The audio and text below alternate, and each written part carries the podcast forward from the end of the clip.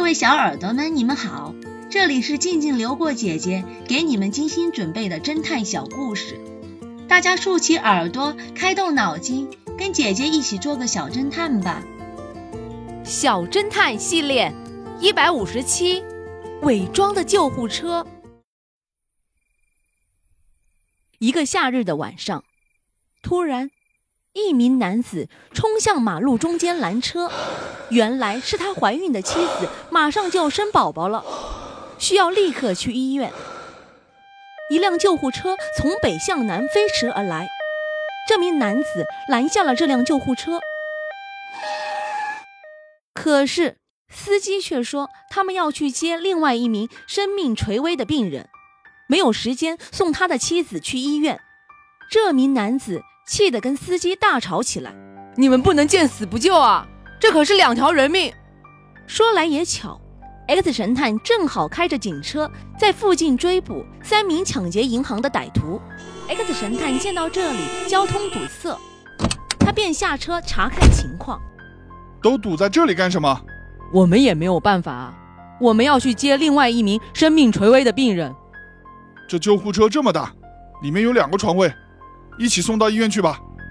经过 X 神探的劝说，最后救护车的司机只好让车上的两名医生下车，将哭叫着的孕妇抬上了担架。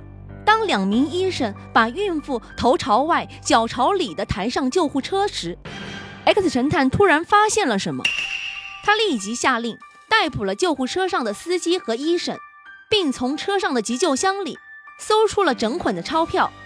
原来救护车的司机和医生，正是 X 神探正在追捕的那三名银行抢劫犯。小侦探们，你们知道聪明的 X 神探是怎样发现那三个抢劫犯的吗？下集告诉你们答案哦。怎么是他？这个故事的真相是，奥尔森的手表不可能是在搏斗中摔坏的。因为奥尔森是被人从背后刺死的，所以手表上的时间只是假象，现场的混乱和咖啡也是假象，因为实际上没有任何搏斗。最后，纸杯上只有约瑟夫一个人的指纹，可是 Mary 明明告诉 X 神探，是自己把纸杯扔进废纸篓里的，纸杯上理应有他的指纹，所以 Mary 撒了谎。